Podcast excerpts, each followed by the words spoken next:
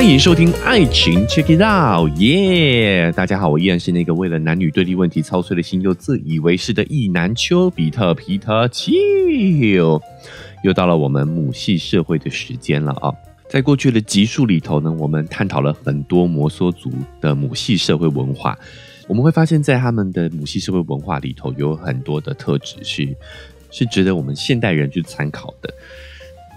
有一些制度，有一些思考方式，有一些价值观，甚至是比我们现代人还要更先进、更进步的。但是，因为我们在父权社会的这种环境下长大，我们用啊父系教我们的价值观去看待母系社会的种种，我们可能都会有很多的误解，有很多的偏见。再加上，我觉得也有父权社会权力阶层的刻意打压啦，哦，会让我们对母系社会可能会有一些错误的认知，甚至会有。高低的感觉，觉得哎，我们现代社会是比较先进的。有些人可能会认为呢，我们现代会这么文明、进步、发达，文明打问号啦，哈，但是确实比较进步、比较发达，是因为父权体制的关系。但是也有学者提醒我们啊，要分清楚父权跟资本主义是两个概念哦。就我们现在的社会进步可能跟资本主义比较有关啊，影响我们人类发生的这个工业革命啊、科技进步啊，这些跟资本主义比较有关。跟父权没有绝对关系的哦，也许 maybe 就是如果我们今天是母系社会的话，我们一样人类到了某个阶段也会发展出这些，反倒是这个资本主义跟父权结合之后呢，产生了很多社会问题啊，这个有机会我们再来延伸讨论啊。总之，我我觉得我也认同现代社会确实是比较发达、比较进步的，但是在文明这一点上头的话，我觉得真的是要打上问号的。我们看到母系社会啊里头很多的价值观，其实是比现代还要文明的哦。就像我们上一集讲的这个共享的这个概念啊，资源共享的这个概念，我觉得就相当文明、相当先进啊，这样的一个思想概念。再加上说呢，这我个人感觉啊，我觉得我们在父权社会也有刻意去打压母系社会的这些文化的一个发展。比如说像我说的这本书《无夫无妇的国度》，它其实在两千年初的时候就已经出版了，但是到现在都还很鲜少被人提及。哦，在主流媒体也真的很少看到关于母系社会的这些资讯。毕竟这个主流媒体也一直都是在权力阶层的掌控之下嘛。哦，所以我才会觉得说有这个义务要来跟大家分享一样的一个资讯。那各位至于各位要怎么理解、怎么解读，我觉得真的是有每个人自己的角度，这个是我都可以认理解跟认同的。但我觉得真的在在传统的主流媒体上头呢，对于母系社会有诸多的打压，甚至抹黑。比如说，我们今天呢，哈要聊的这个主题呢，也是我们主流社会常常对母系社会进行的一个抹黑，也就是在性方面的羞辱啊。我们会用我们现代人的道德（打引号的道德）哈去。看待母系社会他们的两性关系、他们的家庭关系，然后来觉得他们很淫乱哦，他们群婚、他们走婚、他们群交，这都不不符合我们现代主流在两性关系当中的道德体系哦，所以我们会觉得他们是落后、他们是野蛮的。但是如果我们换一个视角来看待母系社会的这些婚姻制度的话，我们会发现它其实是更符合人性的，更符合人真实的需求，更尊重每个人的个人喜好。甚至他们的这种婚姻关系啊，两性关系还更符合大自然的道理。这层从基因层面哦，都可以去证实他们的这个方式是更符合人类的这个物种的需求的啊。好，今天我们就要好好来聊聊这个性道德这个方面的误区啊。首先，在主流文化对于摩梭的母系社会研究，往往会说呢，摩梭人的生活方式呢是处于比较原始落后的阶段的，有群婚制啦，哦，还甚至还残余了那个原始人那种杂交乱伦的情况。那这本书的作者在调查后就澄清了一些早期研究的一些误区，比如说在主流研究当中，就有学者有在论文当中写到摩梭人乱伦的案例。而且还是指名道姓的说哦，他在这个研究当中写到，巴奇村苏达尔车直马哈是一位巴奇村的一个摩梭族女性，她跟另外一个村庄的男性呢结婚了，在一起了十年，他们没有结婚啊，在一起了十年，并且生下了一个女儿，然后这个女儿呢长大成人之后，居然跟他的父亲又生下了三个儿子。哦，所以这个就被学者发现了，这个就是摩梭人乱伦的证据哦，就实际的案例就摆在他的眼前。学者还言之凿凿的说呢，哎呀，这一对母女哈，因为还共侍一夫，时常发生争吵啊。哦，为了男人争风吃醋啦哦。但是这位作者到达摩梭村庄的时候，开始做研究的时候呢，这一位故事当中研究故事当中的这一位老父亲哦，还健在，他当时是八十一岁。这个作者马上就找到了这位老者来询问他这个故事的真实性。这个老者就说，他根本没有见过这些学者。他说：“这些学者的研究都是靠当时的翻译，叫王扎实带路的时候跟介绍的时候道听途说的，就是这个翻译跟他讲什么，他就以为是真的，并且把它记录下来。他说什么母女共夫，在他们的摩梭文化里头根本没有这样的习俗。作者也问了村里面的其他老人哦，如果这种母女共夫的事情长达几十年哦，一定在村里会有其他人耳闻嘛？但是村里面的老人们都说呢，哦，从没有听过这样的一个事情。”作者为了搞清楚是怎么一回事，就回去探查了这位翻译王扎实到底是何许人也哦，才发现呢，他其实是汉人，而且出身贫穷，是一个文盲。但因为他住的地方很靠近摩梭的村庄，所以他懂得一些摩梭语。那早期的学者们呢，懂摩梭语的很少嘛，所以当他们想要做摩梭族的研究的时候呢，通常就要透过这些翻译，花请这些请这些翻译来帮他们做这个中间人哦。所以这些研究得出的结论呢，其实大多都是从这个所谓的中间人的口里面去去阐述的情况，但大多数都不是事实，因为这些人其实他们并不是摩梭人嘛。再加上说，这些早期的学者，他们大多是抱着父权社会的这些道德观念去看待摩梭文化的，所以就会有很多的误解，甚至是。甚至是刻意的去污名化，说，哎，摩梭的母系社会啊，有群婚啊，有乱伦的情况。但是我想要再次的提醒大家，就是绝大多数的哺乳动物呢，其实都不会有乱伦、乱交的现象。为什么到了人类这里就一定会有这样的一个时期呢？我们讲这点哦，其实也是很多的学者现在也学者也对这样的说法呢提出了质疑啊。随着摩梭人跟主流社会的交流接触越来越多哦，会说汉语的摩梭人也越来越多了啊。我们可以在研究上更直接的了解摩梭人他们的文化到底是什么，这样的误会也就渐渐解开了啦。哎，现代人慢慢也才发现说，其实，在母系社会当中，他们也不会有所谓乱伦的情况出现，在他们的文化里头，这样的情况也是不被允许的。反倒是呢，比起母系社会，我们在父权社会当中，乱伦情况反倒是更加严重的。比如说，我们汉族在古代是有表兄妹、表姐弟结婚的传统的。那十九世纪的欧洲人都还在搞近亲结婚的这种政治联姻，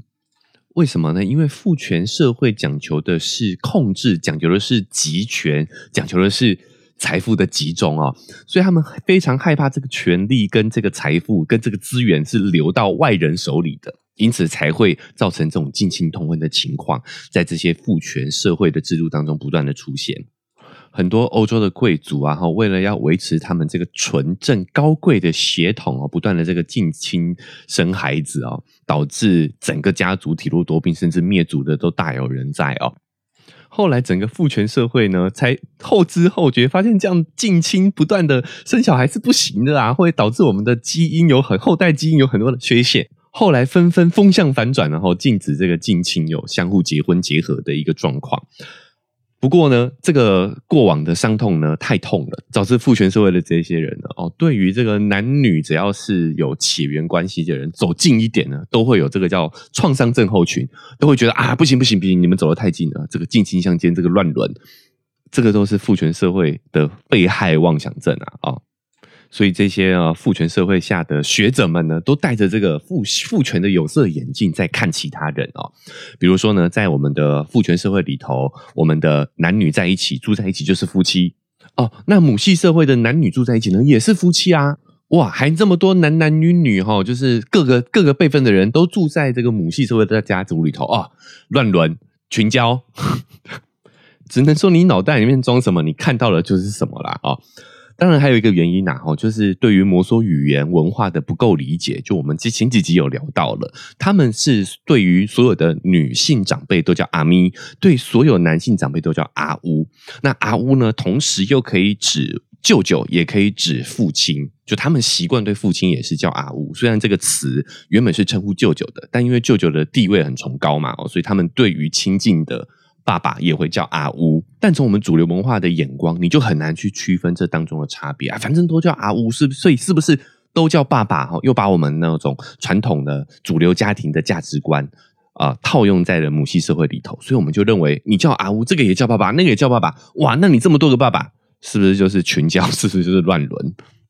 再加上说呢，摩梭文化有特殊对于性的一个害羞文化，这个害羞是打引号的，不是说他们真的是引以为耻，只是在他们的文化里头，这些跟性相关的词汇对他们来讲就是比较不能提及的。哦，他们在行为上、观念上是很开放的，但是他们不聊这件事情。我们待会再来说说为什么啊？就是呢，这些比如说像丈夫哦，为什么他们不习惯叫真正的父亲就是阿达，而是叫舅舅的阿乌？就是因为阿达的这个词是跟性相关的，你跟我的母亲有发生性行为才会有我嘛？哦，所以阿达。就是爸爸的这个词汇，对他们在他们的文化里头，在摩梭语言里头是带有性含义的，所以他们就会尽量去避讳使用这样的一个词汇。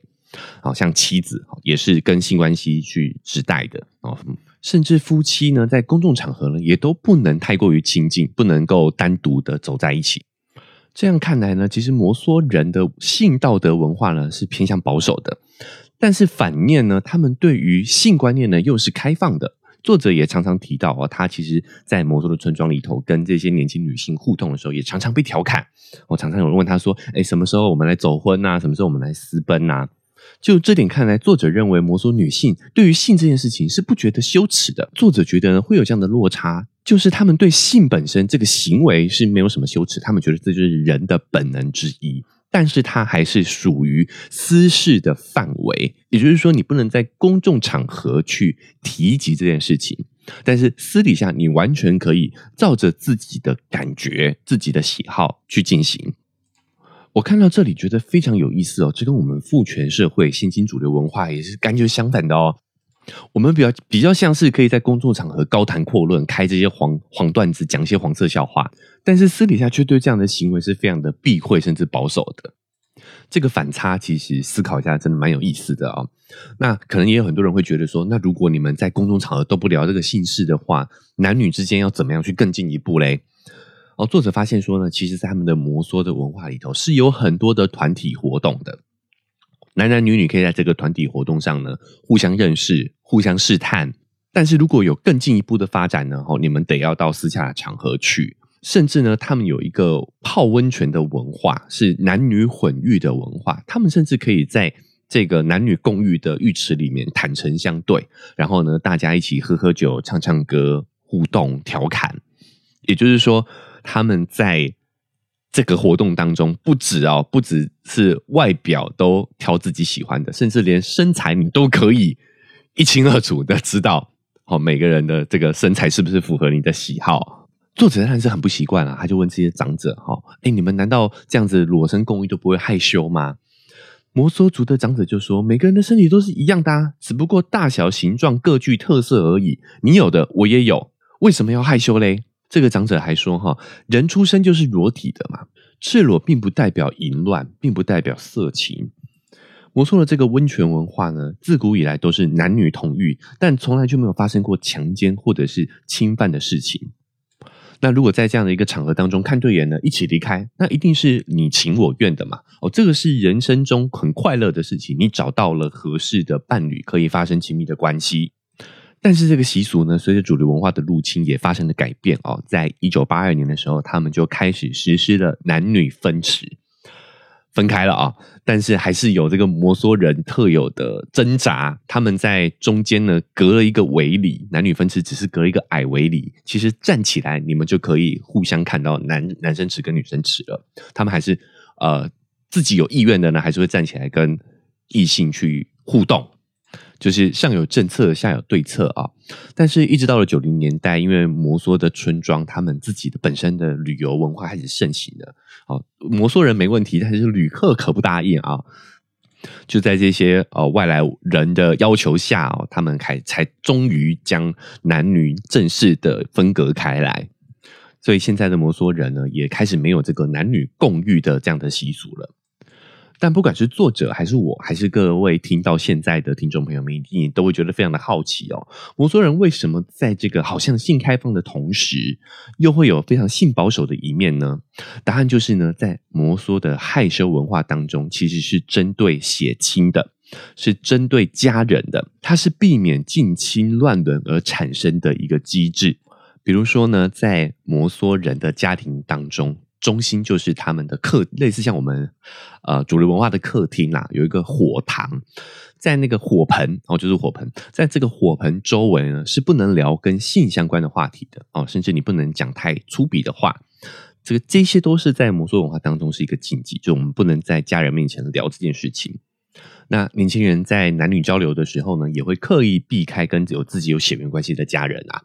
所以在整个摩梭文化里头呢，只有一种隐私是不能过问的，就是家人之间的姓氏。这个对他们来讲呢是避讳，但是在一般的男女之间呢，是不会有这样的一个害羞的情况出现的。这个害羞文化打引号的害羞啊，是针对血缘亲属之间的异性关系。对于一般的男女关系呢，是不会有这样的一个限制的。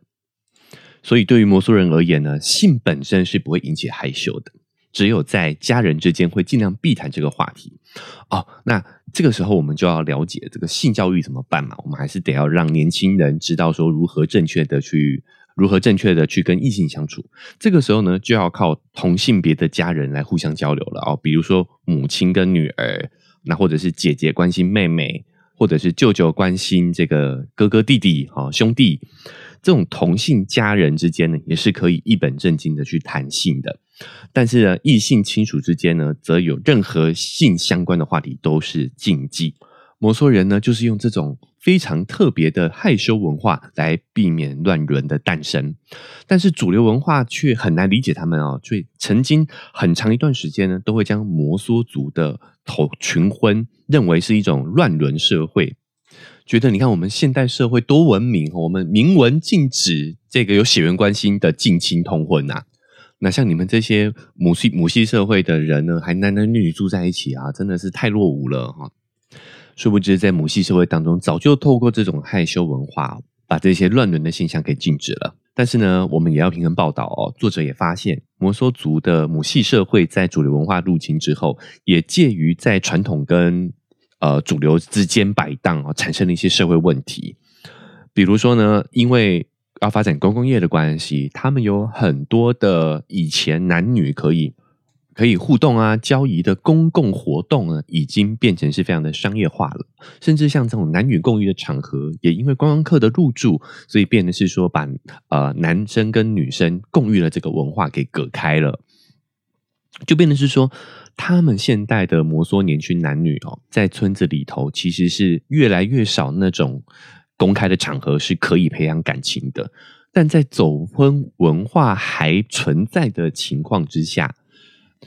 导导致有一些女生哈是会遇到了她跟这个男生还没有足够的感情基础，但是男性已经在半夜跑到她的房间里头去，想要跟她发生进一步的一个关系，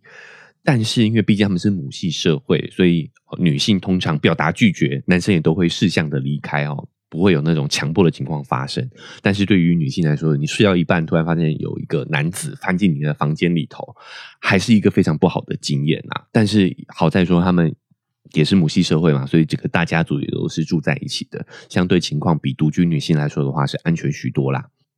会产生这样的情况，就是现在摩梭族就处在这种青黄不接的情况。哦，在传统的走婚模式当中，其实他们是不缺乏恋爱的空间的。年轻男女是有机会在户外的劳动中啊，轻松自在啊的，呃，去彼此靠近，去培养感情。哦，甚至在我们刚刚讲了，在这个男女共浴的时期，也都是一个挪近关系的很好的机会。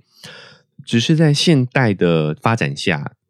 过去的这些生活的情境都大变样了哦，原本恋爱的空间就不见了，只剩下了一个诶非常赤裸裸，就是爬进女性房间的走婚习俗，就会显得与现代社会有点格格不入了